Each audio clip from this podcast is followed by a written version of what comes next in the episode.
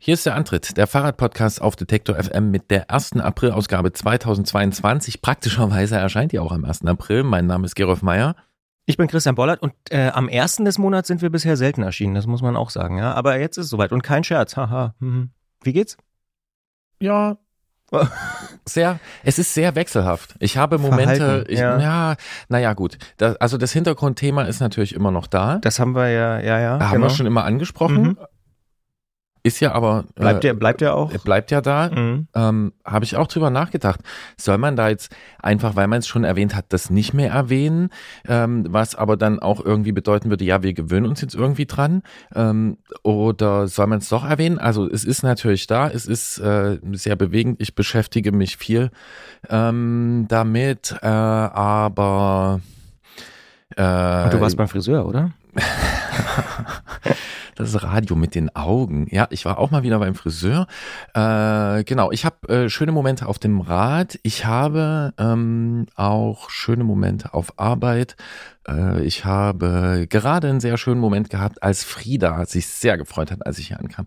Ähm, wir haben ja Frieda schon so ein bisschen geteasert. Wir können sagen, Frieda ist einer der Redaktionshunde und Frieda wird in diesem Podcast äh, in dieser Ausgabe dieses Podcasts auch noch eine Rolle spielen, aber wir wollen nicht zu viel verraten. Eine besondere Rolle, könnte man sagen. ja, genau. Mhm. Aber ich, also doch, also es war schön auf dem Rad, es ist musikalisch gerade schön, äh, es ist viel bewegend, es ist viel anstrengend, es gibt aber auch sehr schöne Erlebnisse, die ich auch explizit hatte auf Arbeit. Also insofern, ähm, ja, es ist äh, gemixt, wie das so ist, wie es bei dir.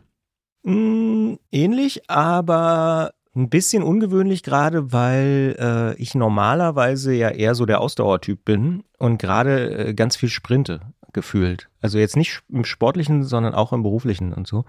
Äh, jetzt die nächsten Tage sind wahnsinnig eng getaktet. Bam, bam, bam. Jeden Tag irgendwie Sondersachen, Veranstaltungen, Live-Sachen, Live-Podcast-Geschichten und so weiter. Ähm, Und dann versuchst du auch noch einen Straßenbahnsitz zu und organisieren. nebenbei versuche ich noch einen Straßenbahnsitz zu organisieren, was gar nicht so leicht ist, wie ich festgestellt habe. Ähm, ja, Kleiner Teaser auf die Veranstaltung, die am Tag der Veröffentlichung dieses Podcasts stattfindet. Für Christian Bollert beschäftigt sich mit Nahverkehrsmöblierung. Ja. Äh, Möblierung. Ist das vielleicht das richtige Wort? Man weiß es nicht. Man weiß es Ah, nicht okay. genau, ja. Vielleicht muss es auch, ja, vielleicht klappt es auch nicht, aber ich bin, ich bin noch dran an einem Hersteller von äh, Straßenbahnsitzen. Ja. Wer uns da helfen will, nee. Am 1. Zu April, das kann man ja kurz Christian. sagen, am 1. April äh, zeichnen wir abends eine Folge dieses Podcasts hier auf mit Katja Diel äh, im Felsenkeller in Leipzig. Und wer zufällig in Leipzig sein sollte und sehr, sehr pünktlich diesen Podcast hier hört, der könnte abends noch vorbeikommen. Ähm, Oder die. Oder die, Und logischerweise. dann auch gleich mit einem wachen Blick auf die Bühne äh, feststellen, ob Christian Bollert erfolgreich gewesen ist. Denn wenn dort ein Straßenbahnsitz steht, dann ist er dafür verantwortlich. Ich habe es ein bisschen einfacher mit den anderen Fahrzeugen, die Das da stimmt. wahrscheinlich stehen werden. Okay. Ja. Ich bin auch nicht so optimistisch, dass da ein Straßenbahnsitz Ja. sein wird, weil wie gesagt, ich habe schon mehrere Absagen kassiert. Aber ähm, mal gucken, ein, eine Hoffnung habe ich noch. Ja. Schauen wir mal. Ja, ey, Christian, wenn wir erst unseren Schienenfahrzeugspodcast machen, dann haben wir vielleicht Der so kommt ja nächsten Kon- Monat raus, ne? Das ist jetzt der april Ja, nee, aber Ja. so mal generell, dann haben wir vielleicht so gute Kontakte in die Schienenfahrzeughersteller-Szene, dass sowas auch gelingt. Aber ich will noch ganz kurz anfügen oder die Frage stellen, weil ich es wirklich nicht weiß. Der Grund für den Stress, wir haben eben drüber gesprochen vor der Aufnahme, du bist dann auch irgendwie ja eine Weile nicht da. Du fährst in Urlaub, oder? Mm, So halb, genau. Also ich, ich verbinde Urlaub mit äh, Ja, das Thema wieder. Ja. Ja, ja. Workation. Nee, also ich Ach, habe ich hab ja, noch einen, äh, ja. ich hab einen Termin am Bodensee und bleibe dann aber dort auch noch ein bisschen länger.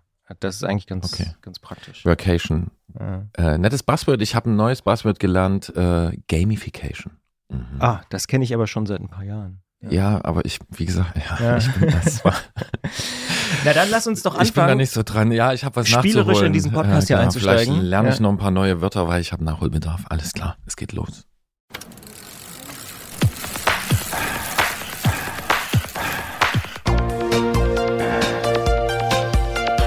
Antritt. Alles rund ums Radfahren bei Detektor FM. Mailand Sanremo ist unter den Radklassikern das erste große Monument im Jahr. Das klingt nach Tradition und die steckt da natürlich auch drin, doch Innovation spielt auch eine Rolle, besonders in diesem Jahr. Denn Matej Mohoric hat das Rennen gewonnen und es ist davon auszugehen, dass er das auch durch die Benutzung einer versenkbaren Sattelstütze geschafft hat. Ja, richtig gehört, versenkbare Sattelstütze auf dem Rennrad. Wir müssen natürlich drüber sprechen mit Jens Klötzer vom Tourmagazin und das haben wir auch getan. Und ihn natürlich auch gefragt, ob es wirklich daran gelegen hat, an dieser versenkbaren Sattelstütze. Aber auf jeden Fall sehr, sehr interessant. Worüber wir auch sprechen in diesem Podcast ist der Radverkehrsanteil am deutschen Verkehrsaufkommen, denn der steigt. Das ist aus unserer Sicht natürlich eine gute Nachricht. Und Ansgar Hudde vom Institut für Soziologie und Sozialpsychologie an der Uni Köln, der hat sich mal angeschaut, welche Bevölkerungsgruppen für diesen Anstieg eigentlich verantwortlich sind. Und so viel kann man schon verraten. Es ist interessant und mit diesen Ergebnissen wollen wir uns ein bisschen genauer auseinandersetzen und deswegen sprechen wir auch darüber in dieser Ausgabe.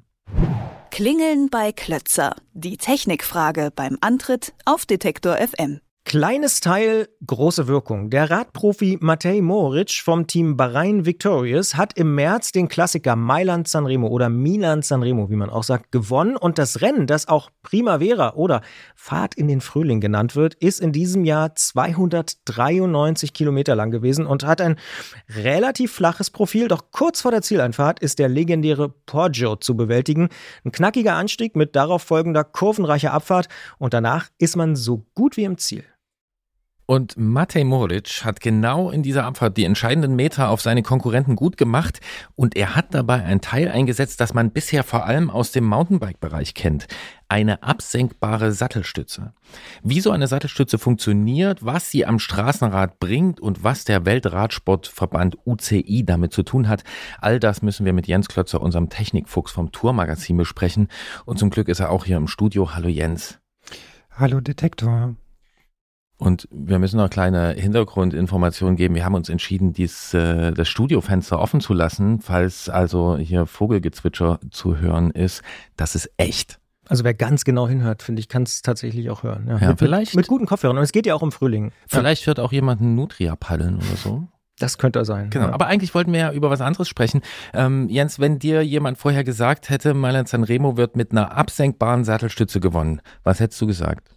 Wow, Einfach nur. Also das ist ja schon ziemlich unerwartet einfach, weil ähm, äh, dieses Teil im Straßenradsport bisher ja fast überhaupt nicht vertreten war und naja, die als konservativ bekannten Fahrer ähm, ja da schon Berührungsängste haben und deswegen wäre ich schon sehr erstaunt gewesen, ja. War es unvorstellbar? Nee, das natürlich nicht. Ähm, wird immer mal wieder probiert, sich einen Vorteil zu verschaffen, technisch oder irgendwie mit anderen Mitteln. Und ähm, ja, da hat es einer geschafft. Dann gehen wir vielleicht mal ein bisschen tiefer rein. Was ist das überhaupt für ein Teil? Absenkbare Sattelstütze. Ja, genau wie es schon das Wort sagt. Das ist eine Sattelstütze, auf der der Sattel festgeschraubt ist. Die lässt sich absenken. Also die Sitzhöhe lässt sich damit quasi verändern. Mm, man muss sich das technisch vorstellen wie einen Bürostuhl im Grunde. Das ist also ein Rohr im Rohr und mit so einer Gasdruckfeder drin und äh, man betätigt eine, irgendeinen gearteten Knopf oder Hebel oder sonst irgendwas und dann fährt das Ding runter um einen bestimmten äh, Betrag und wenn man aufsteht und den Knopf nochmal betätigt, dann schnipst es wieder hoch. Also es ist nicht ein Schnellspanner, den ich dann hier irgendwie da, während der Fahrt irgendwie bediene. Nee. nee. genau, sie fährt durch das Eigengewicht runter. Wenn ich drauf sitzen bleibe und äh, den Knopf ziehe, dann sitze ich dann auf einen Schlag ein paar Zentimeter tiefer. Das, was du meinst mit dem Schnellspanner, ist eine High Ride, ne? Alle Mountainbike-Geschichtsafficionados wissen das. Ganz früher ging es nämlich ja, mal, ja. genau, Breezer High Ride. Äh, Joe Breeze, der hat äh, viele Sachen erfunden. Egal, wir schweifen schon wieder ab. Also, wir wissen, eine versenkbare Stütze, ein Rohr, das sich in ein anderes Rohr schiebt. An Moritz Rad äh, ließ sich der Sattel damit um 60 Millimeter absenken. Welchen Effekt hat sowas im Einsatz? Also wenn ich tiefer sitze, hat es mehrere Effekte. Einmal bin ich aerodynamischer, ja, meine Frontfläche wird kleiner dadurch und ähm, dadurch wäre ich einfach schneller. Und äh, der nächste Effekt ist, der Schwerpunkt wird auch tiefer und ähm, Dadurch habe ich eine viel bessere Kontrolle über das Rad. Also ich kann schneller Kurven fahren. Äh, die, ich brauche nicht so eine große Schräglage, um, um mit einer bestimmten Geschwindigkeit durch die Kurve zu fahren. Und die Radbeherrschung wird einfach besser. Und ich kann auch besser bremsen. Also das Überschlagsgefühl ist weniger. Ähm, das, äh, es liegt mehr Gewicht auf dem Hinterrad und dadurch kann ich viel schärfere Bremsmanöver durchführen. Ja. Also es hat tatsächlich auch was mit Physik zu tun. Absolut, ja. Und jetzt kommt einem ja aber, wenn man das so hört, sechs Zentimeter es kommt einem vielleicht gar nicht so viel vor. Also vielleicht kommt es Leuten viel vor, die ganz viel an ihrem Sattel äh, verstellen und irgendwie auf zwei Millimeter, auf einen Millimeter ihre Sitzposition einstellen. Aber ähm, so normalerweise, wenn man ein Rad die Sitzhöhe einstellt, manchmal sieht man Leute, die merken vielleicht auch selbst gar nicht diesen Unterschied. Also sind diese 60 Millimeter, die der das absenken konnte, sind die wirklich so entscheidend? Ähm, in diesem Fall ja. Also klar, die Leistungsdichte ist natürlich wahnsinnig groß äh, da vorne im Feld. Die können alle ungefähr gleich schnell fahren.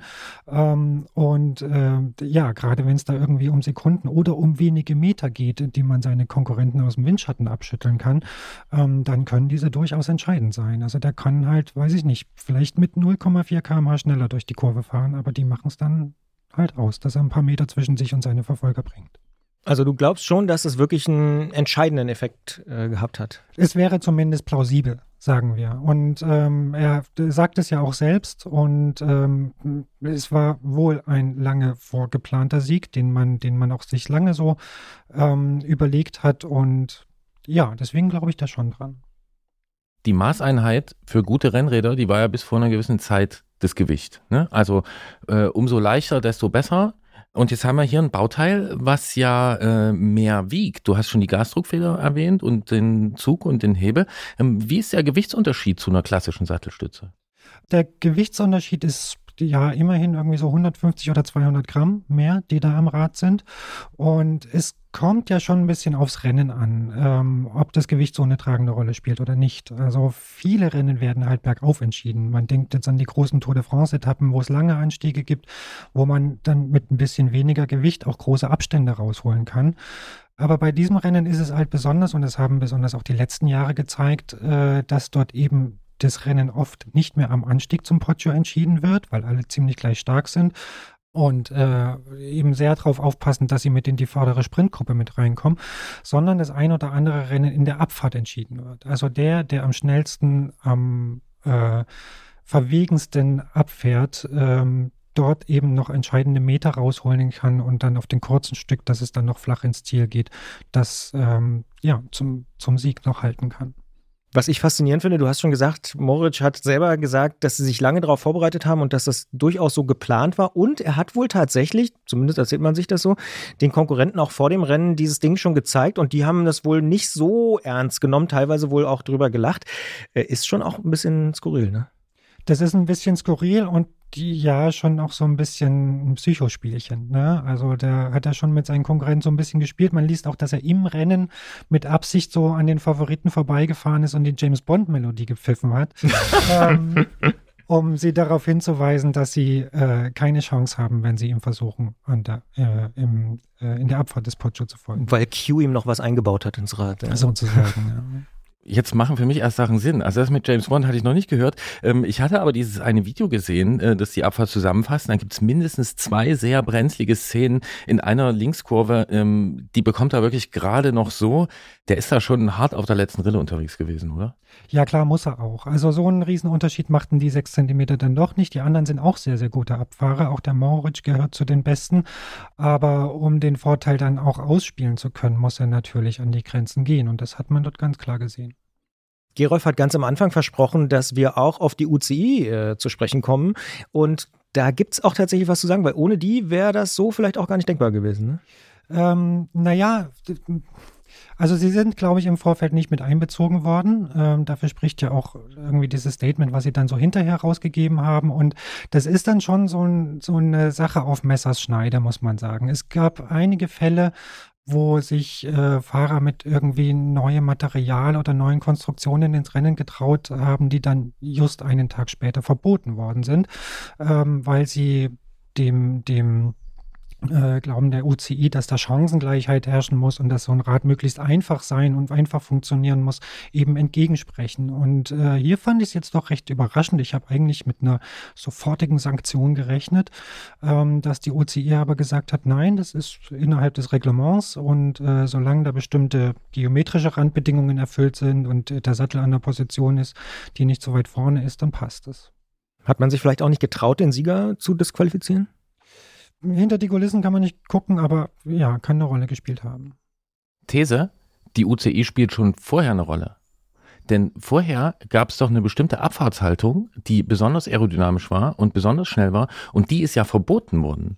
Und ist nicht die Einführung dieser, dieser Sattelstützenlösung jetzt eine Reaktion darauf? Äh, so betrachtet absolut, natürlich. Also es gab äh, diese sogenannte Super-Tuck-Position, dass sich Fahrer auf das Oberrohr gesetzt haben und äh, sich dann ganz flach hinter den Lenker geduckt haben und dann teilweise dabei noch getreten haben. Diese Sitzposition ist verboten worden aus Sicherheitsgründen. Ähm, damit konnte man sich einen Vorteil verschaffen, ähnlich wie mit dieser Sattelstütze, tieferer Schwerpunkt, bessere Aerodynamik. Aber das hatten halt nicht alle Fahrer so gut im Griff, beziehungsweise die UCI hatte ein bisschen Sorge, dass die Radkontrolle ähm, dabei leidet und es vielleicht vermehrt zu Stürzen kommt. Und deswegen schreiben sie jetzt vor, wie man auf dem Fahrrad zu sitzen hat, nämlich dass das Gesäß entweder auf dem Sattel oder im Freien sein muss. Ah, das finde ich interessant. Ja. Und, Alaphilippe äh, ist, glaube ich, auch häufig so runtergefahren. Oft, ja, ja genau. Ja. Chris Froome kennt man das mhm. auch. Äh, der hat äh, da auch einige große Siege rausgefahren mit mhm. dieser Position. Und ähm, ja, das, diese Sattelstütze äh, ist eine Reaktion darauf. Man nähert sich so einer Position ein bisschen weit an, ohne sein Gesäß aus dem Sattel zu nehmen und damit so ein bisschen komfort, äh, konform zu gehen. Es gibt noch einen zweiten Grund, warum die UCI vorher eine Rolle spielt. Normalerweise sind Prototypenteile, also Sachen, die jetzt irgendwie gebastelt sind, äh, äh, in Rennen verboten. Es müssen Sachen gefahren werden, die serienmäßig hergestellt und auch verkauft werden. Solche versenkbaren Sattelstützen gibt es noch nicht lange in dem Maß, dass sie in Rennräder eingebaut werden. Also Rennräder haben eine relativ schlanke Sattelstütze, 27,2 ist da das Standardmaß. Und äh, die vom Mountainbike bekannten Sattelstützen waren oft dicker. Die hatten meist 31,6 oder noch dicker. Und äh, diese schlanken Stützen gibt es noch nicht lange. Und ähm, jetzt gibt sie eben serienmäßig. Und der Mo Matej Moritz, Moritz hat eine ähm, handelsübliche Mountainbike-Sattelstütze in diesem Durchmesser an sein Rad eingebaut. Und die Rolle der UCI dabei ist, dass die UCI diese handelsübliche Mountainbike-Sattelstütze schon für Mountainbike-Rennen freigegeben hatte? Äh, nein, es ist einfach ein, äh, ein serienmäßig und im Handel erhältliches Teil. Äh, und das ist Vorschrift, dass nur solche Teile an den Rädern verbaut werden dürfen. Dann haben wir hier also ein Beispiel dafür, dass der Radsportverband die Spielregeln ändert und dann daraufhin auch sofort auf technischer Ebene äh, reagiert wird. Wenn ich sage Beispiel, liegt die Vermutung ja nahe, dass es sowas schon mal gegeben hat, oder? Ja, da gibt es einige Beispiele. Also das sehr prominent oder zumindest technisch tiefgreifend, würde ich sagen, ähm, waren so Federungen an Rennrädern. Das war mal ein ganz großes Ding Anfang der 90er, besonders bei den äh, Kopfsteinpflaster-Klassikern, allen voran Paris-Roubaix. Und ähm, das fing an mit Federgabeln ähm, und zwei Jahre später waren dann sogar schon die ersten vollgefederten Rennräder dabei. Und ähm, mitunter haben gefederte Räder dort in manchen Jahren die ersten drei Plätze eingefahren. Und dem hat die OCI dann einen Riegel vorgeschoben und hat Gefederungen, aktive Federungen an Rennrädern verboten. Ähm, ja, mit Argumenten wie, ähm, das Fahrrad muss ein möglichst einfach gehaltenes und einfach zu wartendes Teil sein. Das Argument der Chancengleichheit kam da schon mal auf. Und ähm, ja, so Sachen gibt es immer wieder mal in der Geschichte des Radsports. Also auch aerodynamisch, so Verkleidungen, die mal eine Zeit lang erlaubt waren oder womit sich ein Hersteller an die Öffentlichkeit äh, gegangen ist und damit angetreten ist und die dann kurze Zeit später verboten worden sind und äh, nicht mehr benutzt worden dürfen. Gilt dieses Federungsverbot immer noch? Das ist ganz schwer zu sagen. Also diese, diese äh, Regeln, die sind, ich glaube, auch bewusst oft so ein bisschen schwammig ausgelegt. Ne? Das, das äh, kann man so und so interpretieren. Und also ein vollgefedertes Rennrad jetzt so wie ein Mountainbike konstruiert ist, an den Start zu schieben, damit würde man aus dem Startblock gejagt, da bin ich mir sicher. Andererseits gibt es funktionierende Federungen bei Rennrädern inzwischen wieder. Also das Specialized Roubaix ist so ein Beispiel, wo jetzt die aktive Federung nicht in der Gabel unter dem Rahmen sitzt, sondern obendrauf zwischen Vorbau und Rahmen. Hat im Grunde den gleichen Effekt, nur dass das Fahrrad halt mithoppelt und nicht nur das Vorderrad. Die ist nicht verboten. Also das Ding wird gefahren und wird verkauft und damit sind auch schon Siege bei Paris-Roubaix eingefahren worden. Und ähm, so ganz durchsichtig ist es nicht immer. Aber der angebliche Motor von Cancellara, der ist verboten. Der ist definitiv verboten, ja. Was mich noch interessieren würde, Moritz hat auch nach dem Rennen gesagt, äh, ja, das wird jetzt überall eingesetzt. Alle Fahrer werden das irgendwann nutzen. Siehst du das auch oder denkst du, naja, wenn es hier um Abfahrten geht, vielleicht, aber wie du sagst, weiß ich nicht, äh, Ortkategorie, da wird es wahrscheinlich nicht eingesetzt. Ja, also es ist schon eine Frage der, der Etappe, sage ich mal, wo eine Abfahrt wirklich wichtig ist. Ähm, dann kann ich mir schon vorstellen, dass da einige darauf zurückgreifen werden, vielleicht sogar in nicht allzu weiter Ferne alle Fahrer weil sich doch gezeigt hat, wer ein guter Abfahrer ist, kann da einiges an Zeit rausholen und das kann rennentscheidend sein. Ähm, nicht nur bei so einer Etappe, wo jetzt kurz vorm Ziel nochmal so eine entscheidende Abfahrt kommt, sondern auch bei schweren Bergetappen, wo lange Abfahrten dazu führen können, dass große Lücken gerissen werden. Auch da kann sowas absoluten Vorteil bringen, ja. Kommt dann in den Schalthebel so ein Knopf, dass ich das runterfahre oder muss ich immer am Popo drücken? Das ist sehr wahrscheinlich. Also es gibt ja äh, bei Gravelbikes ist es mitunter schon, äh, schon manchmal serienmäßig verbaut, so ein absinkbares Teil. Und da gibt es von der Firma SRAM, die da auch eine elektrische Schaltung bastelt mit Knöpfen dran, äh, die machen das tatsächlich so, dass ich das mit den Schaltknöpfen bedienen kann und dann hoch und runter fahren kann.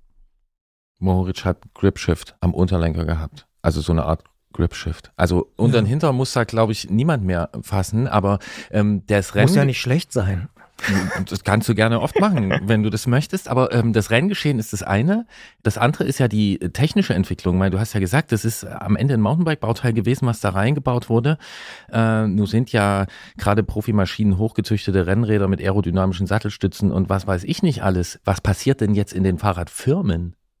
Ja, da werden natürlich die Köpfe rauchen. Ja, die haben das jetzt gesehen und haben gesehen, okay, das gibt einen Wettbewerbsvorteil und äh, wir sollten das auch tun. Und ähm, dem steht ein was Wichtiges entgegen. Diese äh, absinkbare Sattelstütze muss, zumindest nach derzeitigem Stand der Technik, rund sein. Und äh, bei ganz, ganz wenigen Rennrädern sind, oder zumindest High-End-Rennrädern sind runde Sattelstützen verbaut. Moritz hat eines dieser wenigen Modelle oder konnte auf eines zurückgreifen da muss man sich jetzt Gedanken machen, ja. Also, Warum muss das denn rund sein? Ja, weil dieses, weil das im Moment als Zubehörteil erhältlich ist. Okay. Äh, für ganz normale Fahrräder und Mountainbikes haben in der Regel halt runde Sitzrohre oder Sattelrohre, ähm, damit man die da einfach reinstecken und austauschen kann. Und bei Rennrädern hat man jetzt oft so aerodynamische oder irgendwie komfortable Deformen, was weiß ich.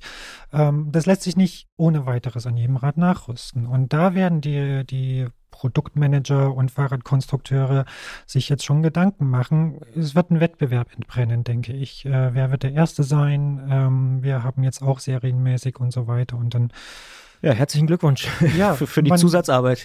Man, Schöne Grüße. Ja.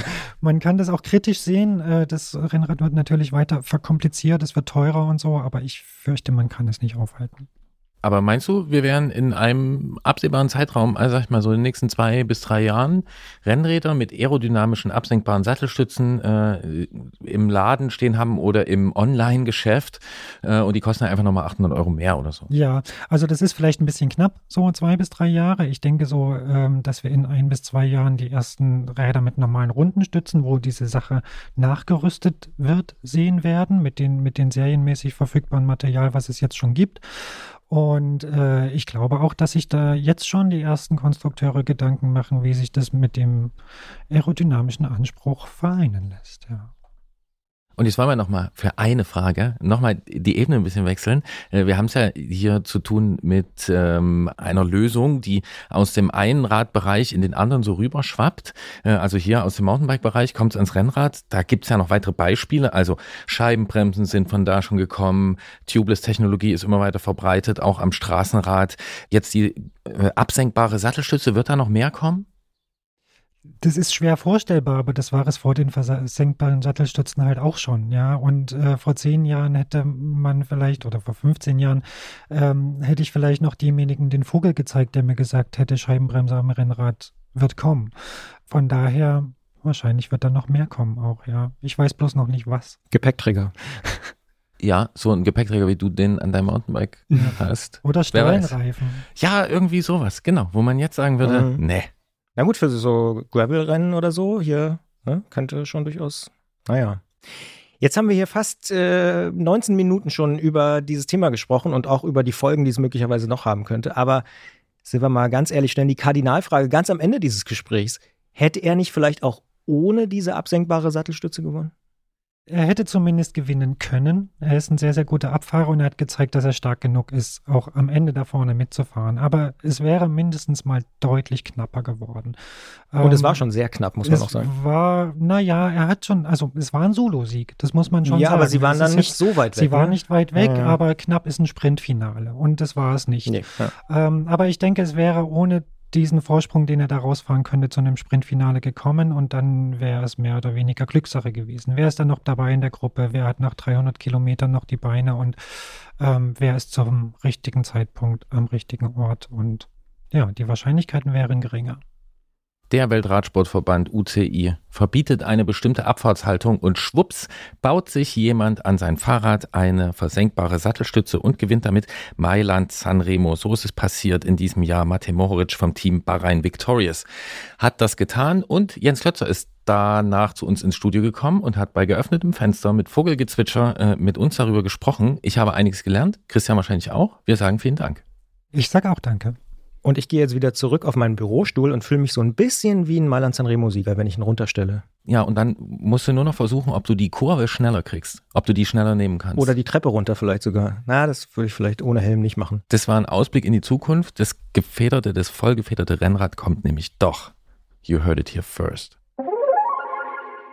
Ach, Mailand Sanremo. Das ist für mich tatsächlich irgendwie ein äh, besonderes Rennen, weil ich äh, irgendwie, weiß ich nicht, schon seit Jahren das faszinierend finde und tatsächlich auch vor ein paar Jahren mal mit Freunden, übrigens auch mit unserem Musikchef Gregor, äh, mal Mailand Sanremo abgefahren bin, aber in drei Tagen. Die, drei, die fragen, 300 das Kilometer. Ist so weit. Ja, ja. ja. Aber also super, super, super. Und vor allen Dingen ehrlicherweise, hinter Mailand ist es noch relativ langweilig, aber dann wird's richtig geil. Also kurz vor Sanremo dann und so schon ganz cool. Obwohl, was mich auch genervt hat, kann ich auch sagen, obwohl es wahnsinnig schön ist, aber die Küstenstraße ist wahnsinnig befahren natürlich, also ja. wenn da kein Fahrradrennen ist. Aber ja, nee, aber ansonsten geil. Poggio auch gefahren. Ich, ich sehe noch, ich sehe noch eine andere Verbindung. Ähm, also klar, ne, du bist jetzt gefahren, du hast, nee.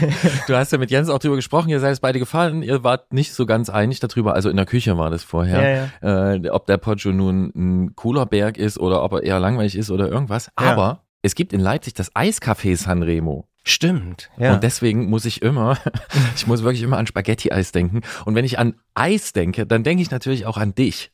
ja, ähm, klar. Deswegen ja. sehe ich auch, äh, sehe ich auch diese Verbindung. Bei ähm, Spaghetti-Eis denke ich sofort an Mannheim, denke ich auch wieder an Fahrrad. Also es ist verrückt, weil da ist ja Spaghetti-Eis erfunden worden. Echt? Ja, natürlich.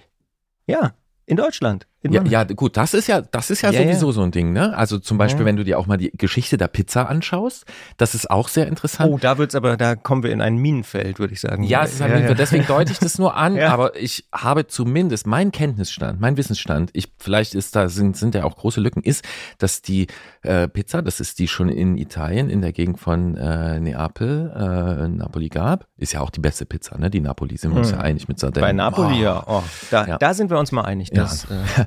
Äh, ähm, Obwohl aber das spaltet dann, ja auch das, unter den Pizza-Fans. Aber ja gut, ja, ja. die Pizza-Podcast äh, delegiert in den Pizza-Podcast. Ähm, nein, aber die, dass die Pizza dann auch durch äh, Italiener in Deutschland ähm, groß geworden ist. Klar, durch die Gastarbeit. Ja, und jetzt gibt's auch noch sowas wie Hawaii, da müssen wir nichts mehr zu sagen. Ja. Also Pizza Hawaii. Gut. Ähm, Genau. Aber Zwei Dinge wollte ich noch anfügen. Erstens, ich hoffe, du hast das Bürostuhl-Wettrennen heil überstanden. Ja, Claudius und Tobi hatten keine Chance gegen mich. Ja, hm. kann ich mir vorstellen.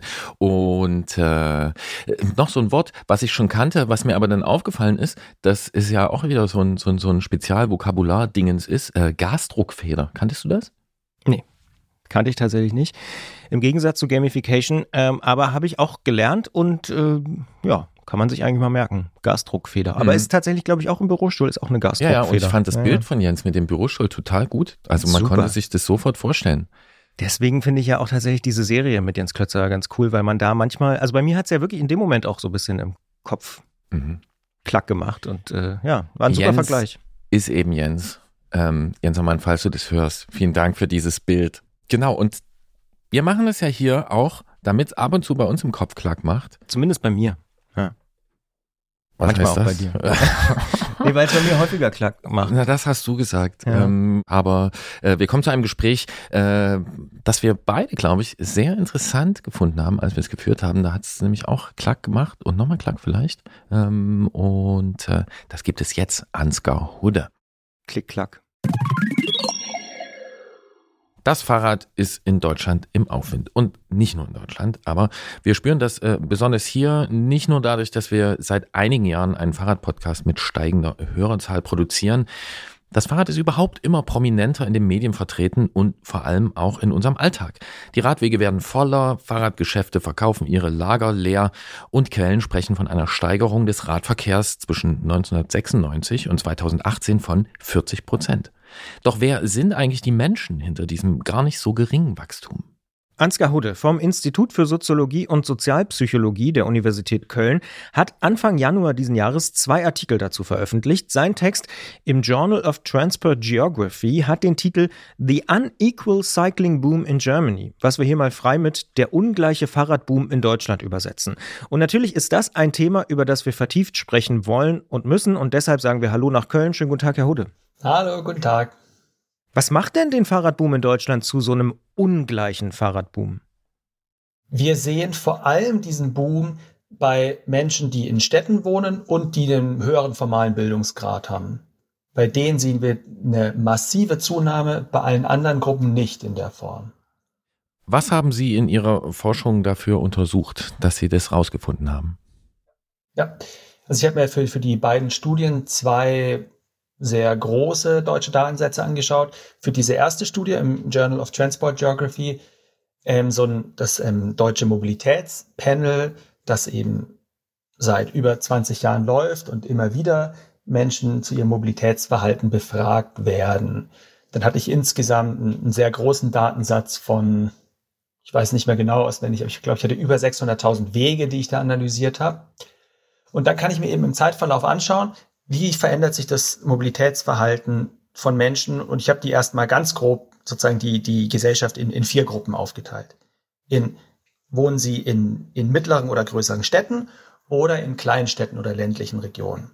Und die zweite Unterteilung ist, haben sie einen höheren formalen Bildungsgrad, hier erstmal definiert durch Abitur, Hochschulreife, oder haben sie diesen formalen Bildungsgrad nicht? Und dann habe ich mir die, die Trends in diesen vier Gruppen angeschaut. Ich habe geschaut, pro Woche, wie viele Minuten verbringen diese Menschen im Durchschnitt auf dem Fahrrad. Und da sieht man eben bei Menschen, die in der Stadt wohnen und einen höheren Bildungsabschluss haben, die sind heute doppelt so viel auf dem Fahrrad unterwegs wie vor 25 Jahren. In, in absoluten Zahlen ist das so eine Veränderung von pro Woche 35 auf 70 Minuten. In den anderen Gruppen bei Menschen ohne Hochschulreife in der Stadt sehen wir auch eine gewisse Zunahme von grob 25 auf bisschen über 40. Und bei Menschen, die im ländlichen Raum oder in Kleinstädten wohnen, da sehen wir am Anfang eine gewisse Zunahme, aber seit circa 2010 sogar wieder eine leichte Abnahme beim Radverkehr. Und das ist eben das, was ich sagen würde. Es ist, es gibt irgendwie diesen Fahrradboom, aber der ist sehr ungleich. Das heißt, zugespitzt gesagt, könnte man auch sagen, Abiturientinnen und Abiturienten oder Akademikerinnen und Akademiker, die treiben den Fahrradboom.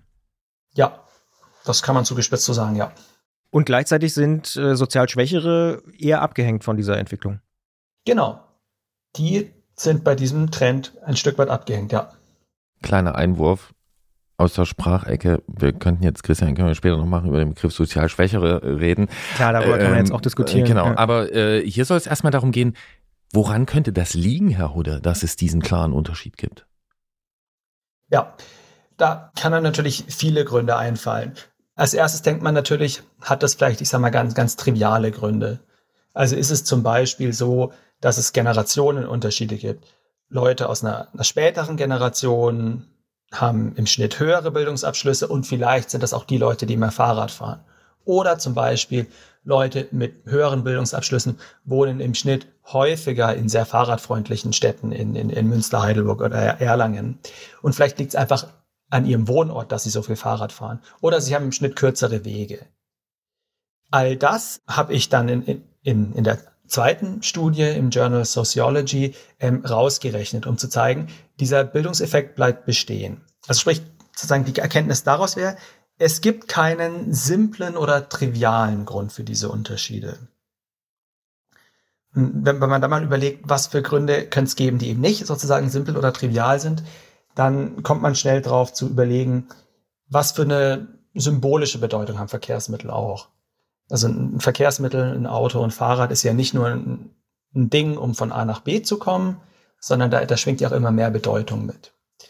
Wahrscheinlich ist das Auto sogar das weltweit universellste Statussymbol, das sozusagen quasi jeder Mensch auf der ganzen Welt erkennt, wenn man mit einem mit einer Mercedes S-Klasse, mit einem Ferrari oder mit einem dicken SUV ankommt, dann symbolisiert das irgendwie Geld oder, oder beruflichen Erfolg. Beim Fahrrad ist es ziemlich anders. Das kann, es unterscheidet sich auch je nach Kontext, je nach Land und was das symbolisiert. Aber zumindest in, in Deutschland in, in letzter Zeit ist, was ein bisschen mehr in den Mittelpunkt gerückt ist, ist das Symbol als Umweltbewusstsein und Gesundheitsbewusstsein. Also wenn ich, wenn ich mit dem Fahrrad unterwegs bin, werde ich vielleicht eher als umweltbewusst und gesundheitsbewusst wahrgenommen. Das heißt, dieses äh, Bild, was ja bei den äh, Koalitionsverhandlungen so prominent äh, dann diskutiert wurde, Cem Özdemir auf dem Fahrrad, das ist auch ein Statusding. Das ist ein sehr gutes Beispiel, ja. Der Punkt ist, Cem Özdemir, vor allem an, diesem Tag zu seiner Vereidigung, jeder weiß, der ist beruflich sehr erfolgreich. Jeder weiß, wenn er wollte, könnte er sich auch mit der S-Klasse chauffieren lassen. Also er hat nicht die Gefahr, dass ihn irgendjemand als beruflich unerfolgreich in dem Moment wahrnimmt. Und wenn diese Gefahr weg ist, kann er das Fahrrad, ist das Fahrrad eben sozusagen ein, nur noch ein positives Symbol für, er ist umweltbewusst, er ist vielleicht modern, er ist gesundheitsbewusst. Wenn aber eine, eine andere Person mit einem niedrigeren Sozialstatus, mit niedrigerer Bildung, einem vielleicht schlechter bezahlten Job mit dem Fahrrad fährt, dann wird das vielleicht manchmal anders interpretiert. Dann wird nicht nur gesagt, ah, die ist aber umweltfreundlich, sondern, hm, die kann sich wohl kein Auto leisten. Und da Sie ja vom Bildungsniveau herkommen in Ihrer Untersuchung, ist die Kausalkette also, ich habe einen höheren Bildungsabschluss, ich habe dementsprechend ein höheres Einkommen, ich habe dementsprechend auch einen höheren Status und kann mir dann also aussuchen, ob ich ähm, oder kann da quasi noch einen Schritt weitergehen als die S-Klasse. Ich kann also zeigen, ich brauche die S-Klasse nicht mehr, ich ähm, fahre mit dem Fahrrad. Tatsächlich ist es, also ich habe auch Informationen zum Einkommen in meinen Daten und tatsächlich ist es wirklich ein Effekt von Bildung und nicht, nicht vom Einkommen selbst. Was auch dann wieder theoretisch Sinn über, ergibt, wenn man sich denkt, angenommen, man, man ist zum Beispiel in einem Beruf, für das man vielleicht kein so hohes Bildungsniveau braucht, in dem man aber trotzdem viel Geld verdienen kann. Personen, die, die so einen Beruf haben und viel Geld verdienen, die haben vielleicht einen besonderen Anreiz, sich das teure Auto zu kaufen, um dadurch eben zu zeigen, ich bin beruflich erfolgreich. Ich bin äh, generell, also ich sozusagen, ich ähm, erfülle die klassischen gesellschaftlichen Vorstellungen von Erfolg. Das heißt, das Fahrradfahren trägt auch so ein bisschen, um jetzt mal ein bisschen soziologisch zu werden, nach Bourdieu, so ein bisschen zum sozialen Kapital bei? Man kann es auf jeden Fall gut innerhalb von Bourdieu lesen, als, als Habitus. Vermutlich würde ich es aber eher als kulturelles Kapital interpretieren. Das heißt, um das jetzt auch nochmal so verkürzt wiederzugeben, jemand, der besonders mm, eher hohes Bildungsniveau hat und auf dem Land lebt und eigentlich gar keine Möglichkeiten hat, weil er keine gute Infrastruktur hat und so weiter, der würde trotzdem Fahrrad fahren. Auf dem Land sehen wir auch ein bisschen diese Bildungsunterschiede, aber deutlich geringer. Also vor allem zeigen sich diese Bildungsunterschiede in der Stadt. Also sprich, die Person auf dem Land mit höherem Bildungsabschluss, die würde ein bisschen häufiger Fahrrad fahren. Und woher kommen eigentlich die Daten? Also wie genau haben Sie das erfasst? Mhm. Das sind sehr, sehr große Datensätze, also die, die ich nicht selbst erhoben habe. Gefördert werden diese Datenerhebungen im Endeffekt vom Bundesverkehrsministerium, aber dann von unabhängigen Instituten ähm, erhoben. Und das sind ähm, sehr große Datensätze, die eben der gesamten wissenschaftlichen Community ähm, zur Verfügung gestellt werden. Sprich, jeder, jede, die an einer wissenschaftlichen Institution arbeitet, kann sich den Datenzugang beantragen und kann dann meine Replication-Files runterladen und alle Analysen nachrechnen. Was mich an der Stelle mit dem ländlichen Raum interessieren würde, ist, ähm, warum sind die Unterschiede dort geringer? Was denken Sie? Im ländlichen Raum auch zunehmend hat man ja wirklich oft die Schwierigkeit, überhaupt das Fahrrad zu benutzen. Die Wege sind oft deutlich weiter. Teilweise haben wir ja auch die Tendenz, dass im Dorf jetzt noch oder auch in den Kleinstädten das letzte kleine Restaurant, der letzte kleine Supermarkt zumacht, so dass es einfach wirklich sehr unpraktisch ist. Und ich würde einfach annehmen, diese mangelnde Praxis wirkt dann einfach stärker als diese symbolischen Komponenten hier. in der Stadt, da wo eben wirklich die Möglichkeit besteht, im Rad unterwegs zu sein, da können dann diese symbolischen Faktoren mehr durchschlagen. Heißt es auch zugespitzt, dass man gute Radinfrastruktur genau dort bauen sollte, wo sie noch nicht vorhanden ist und wo auch noch gar nicht so viel Bedarf angemeldet wird? Wenn wir erstmal in der Stadt denken, würde ich sagen, heißt es, wir müssen darauf achten, dass gute Infrastruktur sozial gerecht verteilt ist. Also, dass wir nicht nur in den Vierteln, wo vielleicht mehr Menschen mit höherer Bildung wohnen, wo vielleicht auch mehr Menschen sind, die sich an Bürger, zu Bürgerbeteiligungen gehen, dass wir nicht nur da die guten Radwege bauen, sondern dass wir wirklich überall in der Stadt gerecht verteilt haben, gute Infrastruktur. Im ländlichen Bereich ist die Herausforderung sicherlich größer. Aber sicherlich ist auch da, dort viel möglich durch, durch Infrastruktur. Müssten wir da nicht eigentlich das Prinzip, wie wir bisher Infrastruktur und vor allen Dingen auch Fahrradinfrastruktur bauen, äh, komplett ändern? Weil bisher ist es ja tatsächlich so, es gibt eigentlich immer einen Mangel, es gibt immer zu wenig Geld und dann kriegen die das, die am lautesten schreien? Das ist generell ein großes Problem, dieses wer am lautesten schreit, ja. Und das ist ja auch was, was man, ich glaube, was ja recht offensichtlich ist, wenn man so zu so Bürgerbeteiligungsveranstaltungen geht die rekrutieren sozusagen sehr selektiv diese Veranstaltungen. Da gehen natürlich Menschen hin, die zu diesen Uhr, die da überhaupt Zeit haben, die vielleicht nicht so intensive Pflegeverpflichtungen zu, zu Hause haben.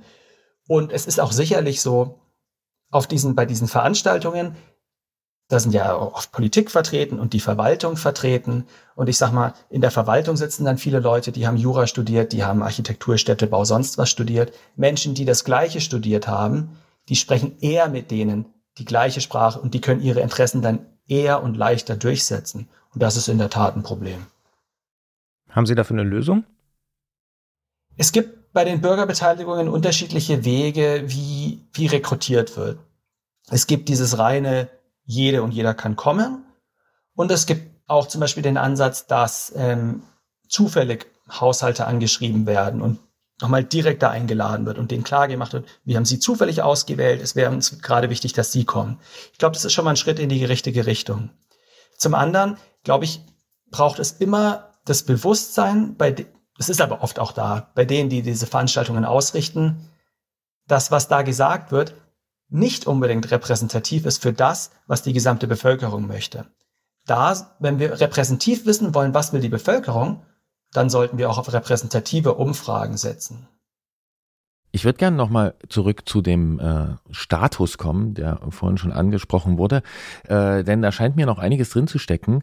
Mein unwissenschaftlicher Eindruck ist, dass mit diesem Status des Radfahrens auch von Herstellerseite agiert wird. Also in Werbekampagnen ähm, ne, hat man so eine entsprechende Darstellung, äh, zum Beispiel auch wenn man in solche Bereiche wie das Cargo Bike äh, reinschaut, also was als progressiv äh, wahrgenommen wird, ähm, da scheint mir das hier und da auch vorzukommen.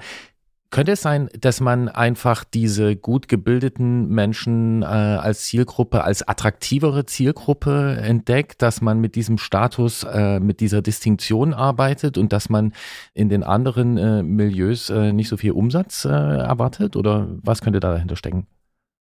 Hm.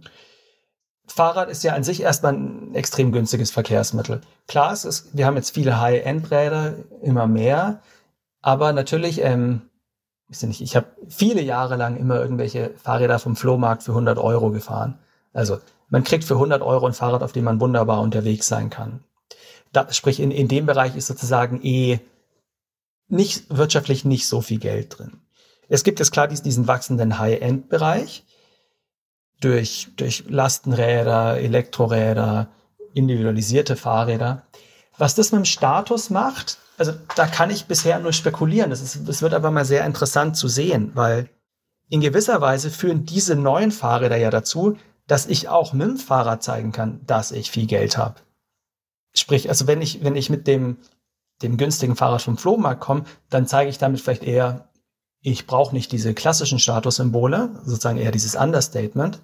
Wenn ich aber mit einem Elektrolastenrad für 12.000 Euro daherkomme, dann sieht man mir vielleicht auch sofort an, dass ich da richtig investiert habe. Sprich, vielleicht, vielleicht kann das, das ist so bis jetzt reine Spekulation, aber es wäre theoretisch auch möglich, dass das Bildungs, Effekte reduziert, weil eben inzwischen auch das Fahrrad ermöglicht, Geld auch zu zeigen. Das finde ich einen ganz spannenden Aspekt, um das mal, ich sag mal, auf die positive Seite zu drehen. Sie haben vorhin äh, Autos angesprochen, Ferrari und Lamborghini und was es da alles so gibt. Das kann sich nun wirklich nicht jede und jeder leisten, aber ein Fahrrad zumindest bis zu einem bestimmten Bereich auf jeden Fall ja. Meine Frage wäre, könnte nicht eine gut und sozial sinnvoll ausgebaute Fahrradinfrastruktur tatsächlich helfen, dort soziale Ungleichheiten zu verringern, wenn man es richtig macht? Ich gehe stark davon aus das würde sicherlich zu einer, auch zu einer Normalisierung vom Thema Fahrrad führen. Wenn ich sehe, dass die Radwege immer voll sind und dann könnte das vielleicht auch zu, in gewisser Weise zu einer positiven Entemotionalisierung führen. Dass es nicht immer nur ein Statement ist, was man nimmt, sondern dass es einfach ganz normales Verhalten ist. Was ich vielleicht noch als möglichen Ansatzpunkt nennen wollte, ob man Rad fährt oder nicht, das lernt man ja oft schon recht früh. Also auch als Jugendliche vielleicht gewöhnt man sich sozusagen an Fahrrad, ähm, baut ein bestimmtes Verhältnis dazu auf. Da ist die Frage, oder da könnte es das Ziel sein, dass wirklich alle Kinder, egal in welchem Viertel sie wohnen, egal was sie für für einen Hintergrund haben, als kleine Kinder schon lernen, gut, sicher, selbstbewusst Fahrrad zu fahren und vielleicht auch ein positives Verhältnis zum Fahrrad aufzubauen. Und da sind wir wieder beim hier schon von uns gelernten Begriff Mobilitätsbildung, mit dem wir uns, glaube ich, auch noch äh, eine ganze Weile äh, beschäftigen äh, können. Wir haben aber noch eine Frage an Sie, Herr Hude. Wie sind Sie eigentlich im Alltag unterwegs? Immer noch mit den 100-Euro-Fahrrädern? ich habe mir vor, vor wenigen Jahren mal ein bisschen, ja, jetzt, jetzt habe ich so ein, inzwischen habe ich ein neueres Fahrrad, ein, ein Peugeot-Fahrrad im Retro-Look. Mit Rennlenker? Mm, nee, so, so nicht. Also, also wie man den Lenker sonst nennt. Klassisches Stadtrad, würde ich sagen. Ja, ja, ein klassisches Stadtrad, ja. Und dann könnte man jetzt hier noch wunderbar anschließen, ähm, was äh, die Retro Welle oder was, was Retro eigentlich impliziert und äh, transportiert. Aber vielleicht müssen wir das jetzt auch hier nicht weiter auswälzen. Auf jeden Fall äh, sagen wir vielen Dank, Herr Hude, dass Sie uns hier von Ihren Ergebnissen berichtet haben. Und äh, schöne Grüße nach Köln. Danke Ihnen, schöne Grüße nach Leipzig. Ich finde das sehr schlüssig, was er erzählt, aber ich hätte das, bevor ich von dieser Studie erfahren habe, dann doch nicht so erwartet, auch in dieser Klarheit. Hm. Ja, das stimmt. Ja, in der Klarheit glaube ich nicht. Das, das ist, glaube ich, ganz interessant. So, so grundsätzlich erwartet habe ich es ehrlicherweise schon, aber es ist eben doch gut, dass es Wissenschaftlerinnen und Wissenschaftler gibt, die da nochmal versuchen, genauer hinzugucken und äh, mit wirklich wissenschaftlichen Methoden sich das Ganze nochmal anschauen. Und dann, ja, ist es eben doch ein bisschen klarer noch am Ende. Also eigentlich ganz gut beschrieben von dir. Vielen Dank. ja, ähm, gerne. Müssen wir über äh, sozial schwach nochmal reden? Äh, können wir gerne, ja. Also ist natürlich äh, kein passender Begriff. Ich meine ja, das jetzt nicht als Kritik. Nee, nee, ja. Ähm, ja. Ich habe mich auch neulich, ehrlich gesagt, äh, gefragt, ob ich dich zu oft hier kritisiere.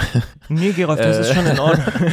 äh, oder äh, irgendwie begriffsmäßig, keine Ahnung, aber also ich finde das wirklich interessant, ne, dass dieser Begriff, also für Leute, die ein geringeres Einkommen haben, äh, also so wird er meiner Wahrnehmung nach jedenfalls oft eingesetzt, dass dann gesagt wird, sozial schwach. Da gibt's auch einen Diskurs drüber, weil genau, was ist das ja. eigentlich für eine Gleichsetzung? Ja. Und eventuell sind die ja sogar diese Menschen äh, sozial stärker, weil sie ähm, unter viel härteren diese, Bedingungen. Äh, genau. Ja, ja, so, ja. Ne? Aber deswegen, also. Nee, absolut. Das ist, ich finde es ganz gut, dass du da äh, auch äh, sehr aufmerksam zuhörst. Ähm, ehrlicherweise geht es mir eben so, dass man im Podcast nicht über jedes Wort und jede Formulierung immer mal so äh, ganz konkret nachdenkt. Aber ist doch gut, wenn wir uns da gegenseitig so ein bisschen äh, wach halten auch. Ja. Das geht mir natürlich genauso. Dass man sich manchmal fragt, huch, was habe ich da gesagt? Äh, interessant fand ich, dass ähm, wieder ein Thema aufgekommen ist, das wir auch schon mal hier hatten, äh, die Verteilung. Ne? Wir hatten schon mal äh, viel über Verteilung von äh, äh, Raum, von öffentlichem Raum gesprochen und jetzt kam die sozial gerecht verteilte Infrastruktur auf. Ähm, mhm. Da habe ich mir gedacht, hallo, da ist es natürlich wieder das Thema ähm, und ich denke, wir müssen da auch noch einiges äh, dazu machen.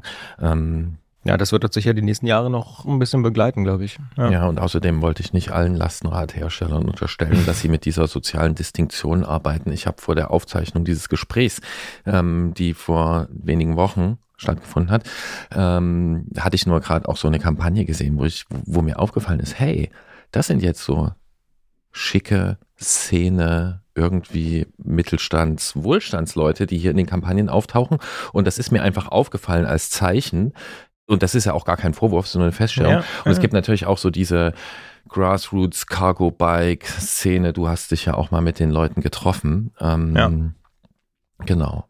Nee, auf jeden Fall. Also da, ich glaube, da muss man differenzieren. Und aber das Thema, was du da angesprochen hast, ist ja auch gar nicht so falsch. Also das sehen wir ja auch seit Jahren eigentlich, dass das Fahrrad so ein bisschen zum Statussymbol wird und so und äh, auch als äh, ja Unterschied zu anderen, dass man sich das leisten kann und so. Aber darüber, das ist ja ein Aspekt des Gesprächs auch gewesen, ja. Ja, und das finde ich durchaus zwiespältig. Ne? Also an sich ist es ja eigentlich total. An sich ist cool, ne? Genau. Ja. ja. ja. Genau, aber dann, ähm, Ja. und das hat äh, Herr Hude auch angesprochen, ähm, und da würde ich mich mit einreihen. Also auch als ein Mensch, der meint, ein Fahrrad, ein, Fahrradafficionado. ein Fahrrad-Podcast äh, Braucht es unbedingt auf der Welt, hier ja. betreiben zu müssen und so. Ne? Also äh, ich bin fern davon, dass dieser Gegenstand oder dieses Werkzeug für mich entemotionalisiert ist. Aber insgesamt Herr Hude hat, Ansgar Hude hat vorgeschlagen, die positive Entemotionalisierung oder auch die Normalisierung dieses Gegenstands, und zwar positiv, auch durch Mobilitätsbildung,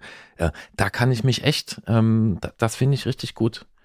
Äh, und ich merke, dass auch bei mir, wenn jetzt so, ne, und die ganz, Ganz schlimmer Vergleich. du, Aber Niederlande, Dänemark, ich weiß, ist totgelutscht der Vergleich, aber da finde ich, ist es schon so. Da ist es wirklich nicht mehr so, da, da ist es relativ wurscht, mit welchem Fahrrad du durch Amsterdam fährst. Äh, da geht es einfach nur darum, mit dem Fahrrad zu fahren. Und, und der, auch das ist normal. Also das ist eigentlich ganz spannend. Ja. Genau, also positive Entemotionalisierung. Auch Ja, wenn man stimmt. natürlich das, die emotionale Beziehung zum Gegenstand im Privatleben natürlich weiter pflegen darf, kann und soll.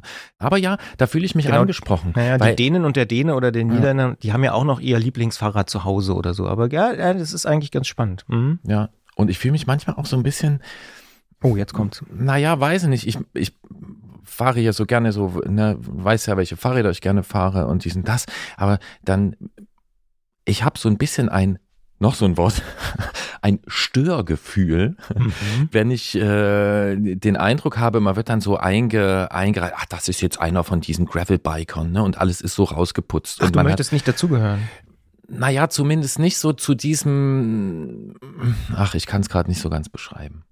Ich finde wirklich einfach normal Fahrradfahren. Es ist ein Fahrrad. Es kommen Leute zu mir, die entschuldigen sich, ja, ich weiß, mein Fahrrad ist nur so und so, wo ich immer sage, so, das ist mir doch, das ist mir doch völlig Mhm. Weil, wurscht. weil du mit dem Thema so äh, assoziiert wirst, dass man Ja, von dir erwartet, das dass du fest. sauber geputzte Fahrräder Ja, und, besonders äh, hochwertig oder besonders ja, ja. tricky und so. Ja. Und dann ist meine Stand, äh, Standardantwort, die Phase meines Lebens, in der ich Menschen nach ihren Fahrrädern einsortiert habe, die ist wirklich, also ich Mhm. hoffe, sie war kurz. Mhm. Ich biege es mir zurecht, dass sie ganz kurz gewesen ist und die ist auch wirklich lange her.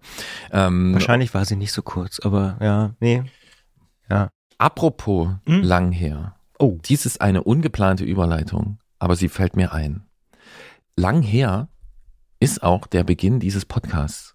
Das stimmt. Du Ja. zählst immer relativ genau mit. Ne? Ich habe Na, nicht ehrlicherweise. immer, aber mir ist es Ja, aufgefallen. Wie, und wie, wie viele Jahre sind es jetzt? es sind über sieben Jahre. Oh, verflixt. Und ich wollte dir in dieser Ausgabe zu zwei Dingen gratulieren. Erstens zur Sommerzeit, Danke. denn das ist für ja. uns alle ein Gewinn. Ja. Haben wir ja schon geklärt.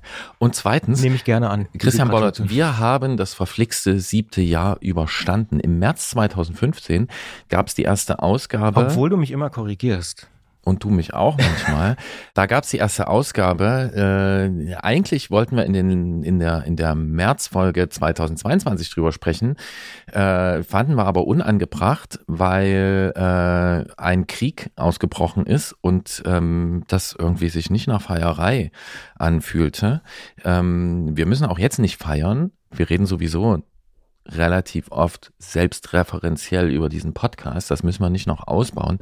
Äh, ich möchte aber trotzdem dich was fragen. Ähm, Ich freue mich aber trotzdem darüber, dass wir das sieben Jahre miteinander ausgehalten haben. Ich freue mich auch total drüber. Wer hätte das gedacht? Ähm, und ich möchte aber, und das ist jetzt einfach mal mein Privatspaß, du hast neulich was angedeutet und ich möchte dich jetzt ein bisschen besser kennenlernen, also wirklich mit ehrlichem Interesse, Mhm. weil du hast neulich angedeutet. Und das ist jetzt mein kleines Jubiläumsding. So, Mhm. Wir machen das hier sieben Jahre zusammen und ich weiß nichts davon. Da denke ich mir, das muss Du weißt jetzt so viel nicht, Das, Gerolf. Oh oh, wir müssen reden. Der Charakter dieses Podcasts wird sich in den folgenden Ausgaben sehr deutlich ändern. Äh, nee, du hast gesagt, wenn ich es richtig zusammenfasse, zusammenbekomme, San Francisco hat Ah, dich mal zu einer. Mit dem Fahrrad zusammenhängenden Geschäftsidee oder Lebensentwurfsidee inspiriert und darüber muss ich mehr wissen, auch aus Gründen. Was ist da los gewesen? San Francisco im Leben von Christian Bollert. Oh, lass uns zurückreisen in die Nullerjahre. Äh, Christian Bollert studiert an der Universität in Leipzig und macht einen Studierendenaustausch in den USA, in Athens, Ohio, das ist die Partneruniversität äh, von Leipzig, und in San Francisco. Ja, Kurze Zwischenfrage aus Gründen. Ähm, kannst du Nullerjahre spezifizieren? Welches Jahr? ja so 2004, 2005. So, Aha. also schon eine Weile her, Ja. ja. liebe Hörerinnen und Hörer. Und dort war ich in San Francisco und ich muss zugeben, das war eine der Städte, die mir damals total die Beine weggezogen hat. Also ich hatte vorher immer so so ein England-Fable und das habe ich heute auch noch, aber das habe ich, ich bin da auch ins Ausland gegangen, in Manchester, ich muss ein bisschen abschweifen, aber ich finde England immer noch super. Hello aber ich, Manchester. ja, ja. Okay. ähm, ich, ich hatte aber äh, damals so die Idee, irgendwann ziehe ich mal nach England, die habe ich irgendwie nicht mehr. Das irgendwie ist das, äh, also ich finde es cool, da zu sein und äh, bin auch wahnsinnig gerne in Großbritannien und so, aber ich muss da, glaube ich, nicht leben. Es ist nicht, nicht, nicht mehr so eine Vorstellung. Und San Francisco war so ein Moment, wo ich dachte, wow, was ist denn das für eine coole Stadt? Äh, Und es war in meiner Wahrnehmung damals auch noch nicht so komplett absurd, teuer, durchgentrifiziert, wie man es jetzt immer wieder hört durch die ganzen Startups und so, weil damals gab es ja Twitter und Co. noch gar nicht. Also als wir in San Francisco waren, hatte man noch so das Gefühl, es ist zwar eine technologieinteressierte, offene, digitale Stadt und so, aber äh, da wurde der iPod ja gerade erfunden und so. Ne? Also es war noch eine ganz, ganz andere Zeit. Und long story short, San Francisco fand ich so faszinierend, dass ich ernsthaft überlegt habe, dorthin zu ziehen.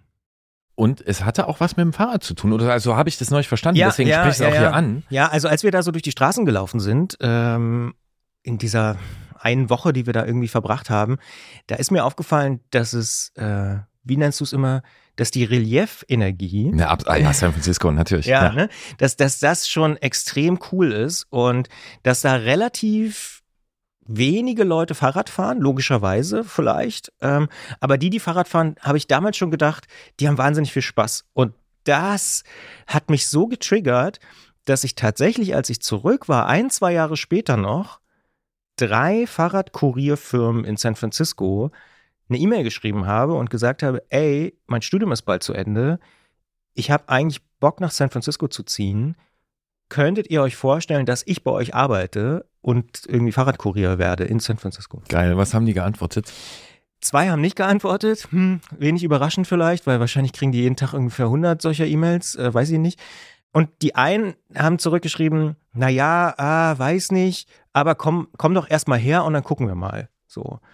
Und ehrlicherweise hat es nicht gereicht für mich. Also wenn sie gesagt hätten, das kriegen wir dann schon hin oder so, ich glaube, also ich wollte das wirklich machen. Das war eine ernsthafte Idee, nach dem Studium nach San Francisco zu gehen und dort Fahrradkurier zu sein. Und jetzt stecken ja zwei Sachen drin. Ne? Es steckt San Francisco mit seiner herrlichen Reliefenergie und vielen Mhm. anderen interessanten Dingen äh, da drin. Zum aber Beispiel auch, super Plattenläden. Äh, Ja, also, ja, ja, Aber auch Fahrradkurier. Also natürlich, San Francisco ist da, spielt da eine wichtige Rolle. Aber was Mhm. war für dich damit verbunden? Was hat dieses Fahrradkurier-Ding äh, für dich so attraktiv gemacht? Im Nachhinein ist es vielleicht auch äh, so eine Romantisierung äh, die, dieses, dieses Lebensstils. Und ich glaube, es ist natürlich auch daraus entstanden, dass ich damals schon relativ viel am Schreibtisch gearbeitet habe, studiert habe, beim öffentlich-rechtlichen Rundfunk gearbeitet habe und irgendwie angefangen habe, Journalist zu sein.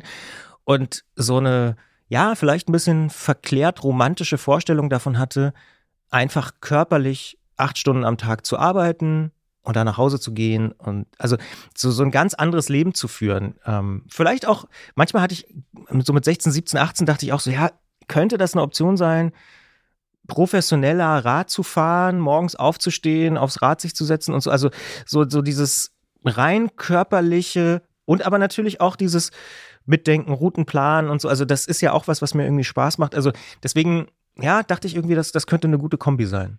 Aber wenn ich das höre, denke ich mir, da muss noch mehr drin sein, weil Nuller Jahre, Radkurier und San Francisco, ne, da denkt man so an Mesh. Ja, auch so, das. Ne? Ja, ja. Also Ja. dieses, dies, dieses hat's auch was mit diesem Image des Radkuriers zu tun in dieser Zeit. Also da kamen Filme her, Produkte, Taschen, irgendwie Kuriertaschen waren total en vogue und da waren ja auch ein, also das hat auch ganz viel mit dieser Stadt zu tun. Das habe ich alles hat, erst- Hatte ich dieses Bild auch irgendwie gekriegt? Mm, ja, Und auf so Fixie fahren natürlich Breakless, die Hügel runter. Ja, ja. Jein. Also ehrlicherweise in dieser Phase, wo ich dann mich stärker damit beschäftigt habe, dass das eine ernsthafte Idee sein könnte, bin ich natürlich genau über diese ganzen Videos gestolpert, über, über diese äh, Fixie-Leute, die die Berge runterwedeln äh, und so.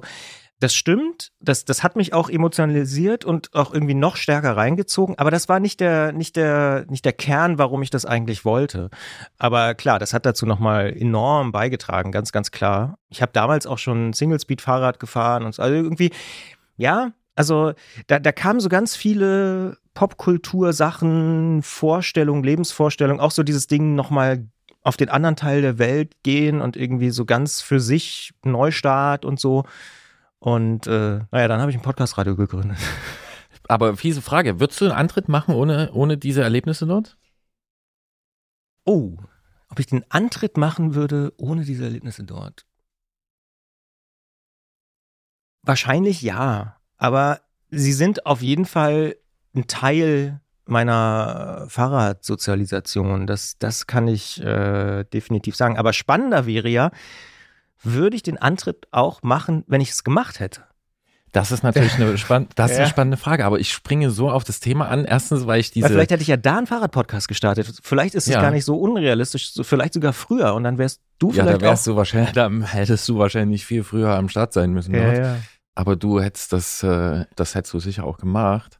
Aber das Lustige ist, oder das, neben dem, dass ich das von deiner Seite so interessant finde, ist, dass für mich nämlich auch San Francisco eine sehr große Rolle spielt. Und ich bin mir nicht sicher, ob ich einen Fahrradpodcast machen würde, wenn ich nicht nach dir natürlich 2007 zum ersten Mal dort gewesen wäre, weil Hm. mich hat diese Stadt auch total gekickt. Wegen der Reliefernergie? Nein, wegen allem. Auch wegen Ja. der Reliefernergie, wegen Fahrrad, wegen vielen verschiedenen Sachen, mit wegen diesem ganzen ähm, West Coast California äh, Ding. Und ich kann das total nachvollziehen, was du sagst, dass es damals noch nicht so war, wie es jetzt ist. Also logisch. Offenbar ist, ja, ja, was ja. für ein Satz. ähm, aber äh, für mich ist das auch, also gerade auch im Fahrradkontext eine total wichtige Stadt. Warum? Wegen dieser ganzen Geschichten, die du auch schon so angespielt hast, so Mash und Fixie. Und Nee, das, ja, das, das war auch nur so eher so nebenbei, aber äh, natürlich wegen dieser ganzen Mountainbike-Geschichtsszene. Stimmt. Und genau dieses Ding, was du gesagt hast, dort fahren nicht so viele Leute Rad, aber die, die Rad fahren, die machen das auf eine besondere Art und Weise und die sind auch, also, ne, die äh, machen das, da ist es noch nicht, äh, wie sagt man, positiv emotionalisiert. Obwohl es ähm, auch immer mehr werden, ne? muss man Es auch werden ganz immer mehr. Es Ja, gibt ja. super engagierte Gruppen Ja, dort. Und es sind halt gleich die Marin Headlands, die sind halt über die Brücke. Also Mount Tam, Joe Breeze, Gary Fisher, äh, Jackie Phelan und alles. Und ich war 2007 das erste Mal da. Ich ähm, in, äh, durch einen glücklichen Zufall durfte ich Joe Breeze treffen und mit ihm äh, und einem Freund zusammen äh, diesen Repack, die originale Mountainbike-Strecke runterfahren. Und das ist halt für irgendwie so ein Kind aus der Zone und aus dem Plattenbau, was zum ersten Mal darüber darf. Oh. Äh, und War das hat, das erste Mal auch in den USA, ja, 2007? das war halt alles Ah, zusammen. Ja. Und der, Ja, ja. also du steigst am Flughafen aus, du hast das Licht, du hast das, den, den Geruch des Ozeans, dann irgendwie erschließt du dir diese Stadt und dann darfst du noch da runterfahren mit dem Typen. Das hat halt, also das Mega. sind Schockwellen, die das auslöst. Und ich wollte erst meine Diplomarbeit dann über auch über Radfahren San Francisco Lustig. schreiben. ja. Hab das dann über was anderes gemacht, aber ich war danach oft in San Francisco und es ist für mich halt auch genau so ein Ding, hat ganz viel mit Radfahren zu tun. Ähm, und ähm, wie sagt man, ich kann dazu relaten, was Mhm. du sagst. Und ich finde das irgendwie interessant, dass das für uns beide so ein Sehnsuchtsort ist. So, ja. ja, oder, Oder so- zumindest so- so in so ein- einer Zeit Ja. in den Nullerjahren Mhm. auch äh, so eine Rolle gespielt hat und quasi wir damals schon von unserer Schöpferin, ja, vom, vom Weltgeist darauf vorbereitet wurden, dass wir jetzt hier nach sieben Jahren zusammen im Studio stehen. Wir haben es nur noch nicht gewusst. Ein bisschen zeitversetzt auch. Aber ja, ja, ja. Ja. ja. Grundsätzlich versuchen wir ja hier im Podcast Pathos zu vermeiden, ne? Ist ja klar. Logisch. So, ja. Aber ja, Aber das finde ich sehr wirklich, das finde ich ja echt sehr, sehr interessant, dass du auch so eine San Francisco-Leidenschaft äh, in den Nullerjahren hattest. Absolut. Also ich, ja, das war, das war wirklich, es war schockmäßig, Mhm. total spannend und diese ganze Region ist ja auch, ne, da, wo fängt man an, wo hört man auf, was Ja, da ja. alles drinsteckt. Und Ja. ich habe, ich glaube, es hat für mich auch eine Rolle gespielt, eben, dass ich halt, ich bin halt ein DDR-Kind. So, ne? Und ich, also da hat das nochmal, also du, du ja auch, so Ich bin alt sind wir. DDR-Kind, Ne? ja. Also ich glaube, also man kann das nicht, nicht alles, man kann daran nicht, an dieser, an dieser Herkunftsfrage nicht alles ausrichten, ne? aber ich glaube, dass das nochmal da eine Rolle gespielt hat. Also ich glaube, dass der, der Eindruck, den das gemacht hat, bei mir da einfach noch größer war. Mhm. So. Ja, bei mir war es definitiv irgendwie, also für viele ist ja New York irgendwie. New York ist auch geil. Ja, ey, Ja. Radfahren, ja, super. Ne? Du kannst so gut Radfahren. Ja, ja. Aber, aber San Francisco war mein New York in den Nullerjahren. Das war tatsächlich so, wow, da will ich irgendwie sein. Damals, als wir noch Flugzeuge bestiegen haben, Und ich um habe das einfach echt ernst gemeint. Ne? Also ich war wirklich ja. kurz davor zu sagen, nach dem Studium, zack. Ja. Und dann kam irgendwann diese Idee parallel und dann, klar, dann musst du dich irgendwie ja entscheiden. Aber Ja. es wäre echt denkbar gewesen. Und das, ja, finde ich auch spannend. Hast du mal drüber nachgedacht, auch auszuwandern oder zumindest da mal für ein, zwei, drei, fünf Jahre hinzugehen oder so? Habe ich. Wann? Dann Ende der Nullerjahre. äh, zu verschiedenen Zeiten. Ähm, und ähm, also, wenn man so ein bisschen rauszoomt, ne, stellt man irgendwie fest, dass dort diese Stadt, diese Region, für, also eine, eine, eine sehr hohe Anziehungskraft auf dich ausgewirkt hat. Und es ist für mich halt auch so. Ähm, ich habe da mehrmals nachgedacht, auch jetzt nicht nur San Francisco, ich war öfter in Portland, in Seattle ab und zu. Äh, und Ja, deine Westküstenbegeisterung, die, also wer die noch nicht mitbekommen haben sollte in diesem genau. Podcast. Und ich ja, bin ja. auch, also die, Aber dass die auch auf San Francisco Spirit- sich ausweitet, hätte ich nicht gedacht. Absolut, dort Ja, ging's ja. los. Dort ging's los. Super interessant. Die erste Nachtzugfahrt in den USA von San Francisco nach Portland. Es, ja, naja. Und ähm, ich bin tatsächlich auch, also ich bin mal die, die Westküste äh, runtergefahren, also von Vancouver nach San Francisco mit dem Rad. Oh fuck, Vancouver war ich noch nie. Will ich unbedingt hin. Ja, Irgendwann. ja. Oder? Hm, ja, bisschen- ja, natürlich. Ja, Aber doch, da muss man schon zählt genau das auch. Ähm, ich war jetzt auch lange nicht da, ähm, äh, aber ich glaube, da ist genauso das, was äh, jetzt in San Francisco ist, ne? Mhm. Und, und auch in anderen Orten. Also es Ja. ist einfach wahnsinnig dicht geworden und, Ja. und, und, und äh, äh, teuer, äh, sonst irgendwas. Aber ich bin auch, als die Westküste runtergefahren bin, weil ich wollte relaten zu diesem Spirit, der dich offensichtlich so gecatcht hat. Da habe ich mir gesagt, Gerolf Meyer, wenn es dir im Leben mal richtig, richtig schlecht geht und du weißt überhaupt nicht, was du tun sollst, dann packst du dein Fahrrad ein und dann fährst du wieder diese Küste runter.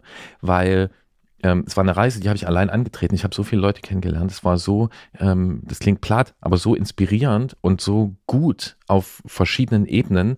Und das hat natürlich auch was, ähm, was mit der Region zu tun. Also mit den, mit den Menschen, mit gewissen Traditionen, Geisteshaltungen, die dort sind. Einstellung. So, ja, ja. Und das Wie finde ich lange warst du da unterwegs? Drei Wochen? Äh, das ist eine Weile her, zweieinhalb Wochen wahrscheinlich Mhm. Fahrzeit. Ich weiß, dass ich am Ende, und das ist ein schöner Abschluss, ich wollte am Ende einen Tag in San Francisco haben.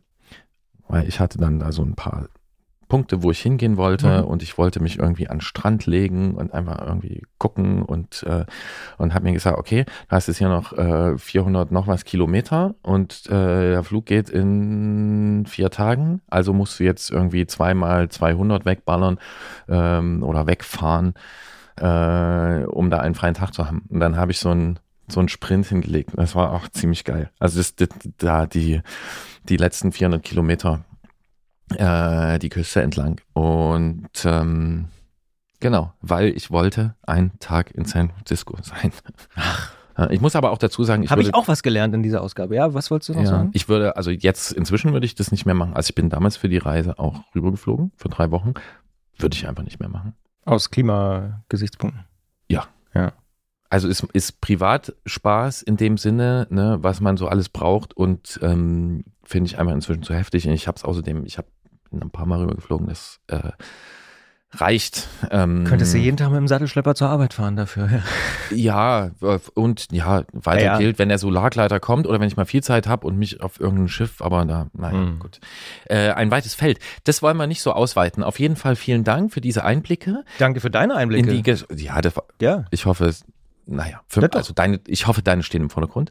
Ähm, ich, ich finde das, ähm, ich finde das, das finde ich wirklich gut, das so von dir, von dir mitzubekommen und äh, äh, ja, diesen, diesen Magnetismus, zu dem ich da äh, auch äh, eine Beziehung, glaube ich, habe, Mhm. zu spüren in dieser nachgeschobenen Jubiläumsausgabe, äh, sieben Jahre Podcast. Wie lange wir das hier noch machen, das haben wir noch gar nicht abgesprochen. Ich würde sagen, wir lassen uns einfach überraschen. Und überraschen lassen wir uns auch, beziehungsweise ich habe mich schon überraschen lassen von All den Hörerinnen und Hörern. all den Hörerinnen und Hörern, die uns äh, geschrieben haben, wegen der zu verlosenden Startplätze für die Bike oder die Tour Transalp.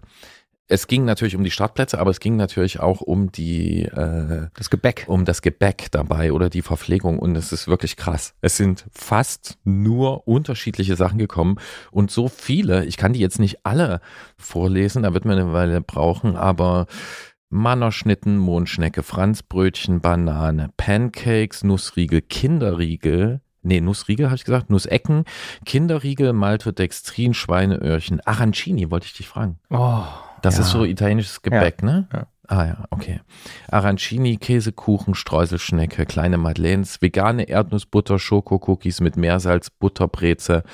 Fraktion Apfelkuchen ist auch dabei, finde ich sehr gut. Datteln, Feigen, verschiedene Nüsse. Also eine total große Vielfalt. Und jetzt kommt der Moment, in dem wir ähm, unsere erwähnte Losfee ins Studio bitten. Den Hund Frieda. Ähm, den Hund Frieda. Und der Hund Frieda, der wurde jetzt hier ins Studio geholt, Transferiert. transferiert. Ähm, Frieda gehört zu, lebt in einer Lebensgemeinschaft mit dem Menschen, der dafür verantwortlich ist, dass das hier äh, immer so gut klingt. Ähm, jedenfalls vom Schnitt her. Äh, das ist Andi und Frieda, die gerade meine Hand ableckt, ist ein, ich hoffe, ich krieg's zusammen, Schäferhund, American Staffordshire, Beagle und noch viele Und andere. viele andere verrückte Hundearten. Äh, die- ja, ein sehr netter Hund aus Ungarn. Und äh, wir haben Lose präpariert. Und diese Lose, die werden jetzt ähm, Auf den Boden geworfen, könnte man einfach sagen. Ne? Auf den Boden geworfen. Und Frieda darf einfach auswählen, welches sie, für welches sie sich am meisten interessiert, was sie zuerst äh, pickt. Und das ist dann natürlich die Gewinnerin oder der Gewinner. Und wir fangen mit den Gewinnerinnen Wir an. ziehen zuerst die Gewinnerinnen. Frieda, komm mal her. Schau mal, was ich hier für dich habe. So, es wird super spannend. Du guckst mich schon. Ah. Ein süßes Tier. Zack. So, und jetzt werden wir schauen. Der Hund guckt mich an, was soll er tun? Und es ist eindeutig, es ist eindeutig, Eindeutig. es ist eindeutig, ich äh, wähle das entsprechende Los. Du musst jetzt dich mal runterbücken, ich kann ja die Zeit überbrücken. Genau. Und? So, Welcher und das, Name steht drauf? Es steht kein Name drauf, es steht Trommelwirbel. eine Hast du eine Nummer? Nummer drauf. Und die Nummer ist Und die Nummer ist Barbara. Und Barbara, die am liebsten, wenn sie unterwegs ist, ein Marseis von der Tankstelle ist, Aha, ja, auch gut. ähm, möchte die Tour Transalp fahren. Und wir sagen, liebe Barbara, macht es einfach. Viel Spaß. Der Startplatz Herzlichen äh, wird dir zugestellt und wir möchten danach mit dir drüber reden. Ähm, herzlichen Glückwunsch, Barbara. Oh, ich war noch nie so, ich habe noch nie so eine Du Verlosung moderiert. Ähm, Darf ich jetzt vielleicht die andere machen? Du darfst die andere Oh. machen. Mach du die andere. Wahnsinn. Hätte Also jetzt, du willst die Lose Ja, ja. droppen. Genau, ich möchte So, soll ich Lose- weiter sprechen oder Ja. möchtest du das machen? Nee, ich, ich kann kurz sagen, dass ich in diesem Moment, wahrscheinlich hört man es nicht, aber ich lasse sie einfach knallhart auf den Boden fallen. Und es sind ja viele Lose. Frieda, guck mal Wir hier. müssen kurz den Popo von Frieda noch aus dem äh, Weg räumen. Und jetzt. Es ist auch für Frieda das erste Mal, ja, dass sie als Mal Losfee. als Losfee engagiert. Aber es könnte der Auftakt einer großen Losfee-Karriere sein. Jedenfalls werde ich jetzt in diesem Moment gleich die Lose fallen lassen. Und zwar, Ich bin schon so gespannt. ah, man hört es nicht, aber egal. Doch, man hat's gehört. Und? Frieda, Das war ein Votum, oder? ja, ziemlich eindeutig. Das war ein ziemlich eindeutiges Votum. Mir wird die Ziffer gereicht. Ich schaue in meine Liste. Christian Schleicher, selbstgemachte Müsli-Riegel. Ja, Christian, äh, Christian interessiert sich auch für die äh, Tour Transalp. Ähm, also zwei Leute, die hier Rennrad fahren werden über die Alpen. Äh, Christian, ähm, herzlichen Glückwunsch. ja Ähm, Gratulation. Und, äh, Christian, auch dir herzlichen Glückwunsch für deine erste Danke. ordnungsgemäß durchgeführte Verlosung. ja. Äh, okay, und ähm, Ja, super. Ich finde, Frieda hat prima performt. Wir müssen jetzt Super noch Jogger. mit, Müssen wir Andi mal sagen, ja, dass ich würde, wirklich ich, einen guten Job ja, gemacht Ich habe auch, würde auch Andi vorschlagen, dass Frieda jetzt einfach ein Mars-Eis äh, und einen selbstgemachten Müsli-Riegel bekommt. Das findet er bestimmt gut. Ja. Obwohl Mars-Eis, ah, wegen Schokolade, na, Ja, das, geht werden wir, das müssen wir noch Dürfen mit ihm nicht. besprechen. Ja, aber egal. Okay, also auf jeden Fall vielen Dank allen, die geschrieben haben. Ich fand, ich war wirklich davon überrascht. Ich habe einen anderen rausgeschrieben, das kann doch nicht sein. Hier sind kaum Doppelungen drin. Also Mus äh, Nussecken gab es mehrmals und Kuchen war aber auch in einer ausreichenden Varianz vorhanden. Definitiv. Ähm, äh, Gerolf war wirklich baff, auch kann ich verraten im Vorgespräch. Oh, Wahnsinn, überhaupt fast gar keine Doppelung und so. ja, und ich bin auch wirklich inspiriert. Also ich werde mir hier ein paar Sachen, die werde ich mir mal. war überhaupt ein Eclair dabei? Äh, nee, es gab andere Eclair-Nachrichten, aber hier war kein Eclair dabei. Es gab ich, viele Eclair-Nachrichten, aber nicht bei dieser ich Verlosung. glaube, es liegt an das der ist Füllung. Eklat. Vielleicht es, müssen wir darüber nochmal nachdenken. Ja, ich glaube, so, es liegt an der Füllung im der Sattel- Trikot und ansonsten Ah, einfach an der schlechten Versorgungslage. Man muss es einfach sagen. Die Eclair-Infrastruktur, zumindest in hiesigen Breiten, ist noch verbesserungswürdig. Aber sollten wir die nicht entemotionalisieren? Die äh, Versorgung der Eclair. Man kann ja vieles im End emotionalisieren, zum Beispiel Fahrräder, aber Eclairs nicht. Das Okay. ist einfach, also nicht in diesem Leben. aber vielleicht Termine der nächsten Ausgabe vom Antritt. Genau. In diesem Leben, die nächste Ausgabe dieses Fahrradpodcasts gibt es für die zahlenden Menschen auf Steady und Apple Podcasts am 8. April und für alle anderen am 15. April. Bis dahin erreicht ihr uns unter antritt.detektor.fm mit Lob, Kritik, Anregungen und Ausfahrten und natürlich auch auf Instagram und Facebook. Und das von uns ganz am Anfang angeteaste Gespräch mit Katja Diel, das wird es natürlich auch demnächst in aller Kürze hier in diesem Podcast-Feed zu hören geben. Wann genau? Ihr bekommt es mit in den nächsten Ausgaben hier im Antritt, dem Fahrradpodcast bei Detector FM. Und damit sind wir raus für den ersten äh, Aufschlag im April 2022.